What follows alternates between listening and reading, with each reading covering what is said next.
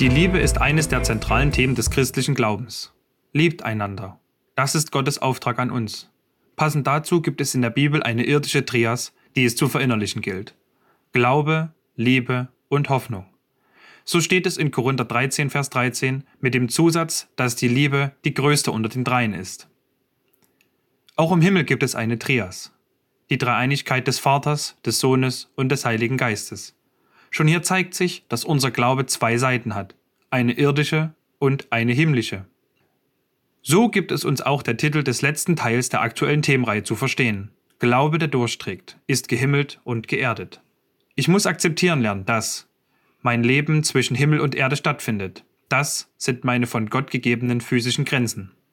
Ich muss akzeptieren, dass Glaube eine irdische und eine himmlische Komponente hat, denn auch Jesus kam zu uns auf die Erde, um eine Zeit unter uns zu leben.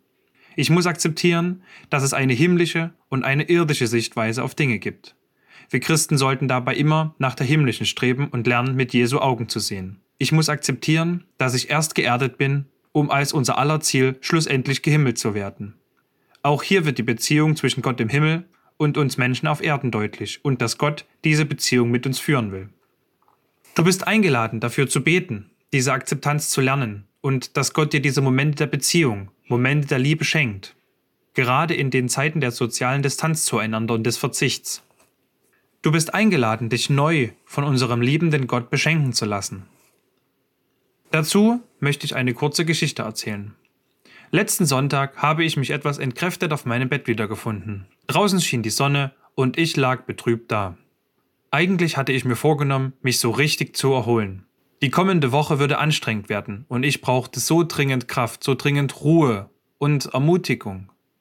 Doch einfach daliegen erfüllte mich nicht. Nach kurzer Zeit hatte meine Verlobte die Idee, zum See zu fahren. Das schöne Wetter wollte sie zum Inlineskaten nutzen und ich könnte währenddessen in der Sonne am Strand entspannen. Eine verlockende Idee. Doch ganz alleine wollte ich die Zeit auch nicht verbringen. Also fragte ich spontan drei meiner Freunde und wie durch ein Wunder hatten alle sofort Lust, mit mir zum See aufzubrechen. Die darauffolgenden Stunden waren balsam für die Seele. Es war genau das, was ich brauchte. Auf dich warten genau solche Lichtmomente. Bete dafür, auch wenn sie sich jetzt noch nicht zeigen. Vielleicht hast du dich in der letzten Zeit in eben solchen Momenten wiedergefunden. In Momenten, in denen du etwas dringend benötigst, aber nicht bekommen hast.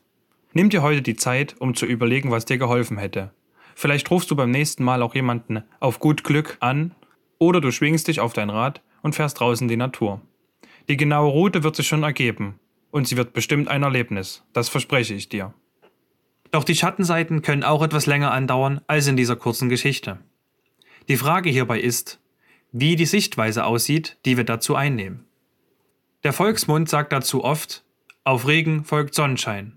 Doch ein vollkommener Trost ist das nicht wirklich. Ein Wort, eine Haltung kann in dieser Phase helfen.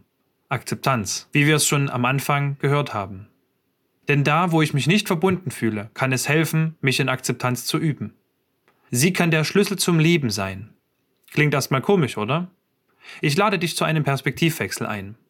Es gibt das Sprichwort Love it, change it or leave it. Liebe es, ändere es oder verlasse es. Dies soll als Stellvertreter der irdischen Sichtweise hierbei stehen. Was wäre nun, wenn die himmlische wie folgt lauten würde? Love it, then change it and then leave it. Liebe es, dann verändere oder gestalte es und schließlich verlasse es als Sinnbild für das ewige Leben mit unserem guten Gott. Du bist also herzlich eingeladen, mit Gott ins Gespräch zu kommen, und du darfst sicher sein, dass er dich nicht im Stich lässt. Und vielleicht löst sich so bald der Schatten auf und es kommt Licht ins Dunkel. Glaube, der durchträgt, ist geerdet und gehimmelt.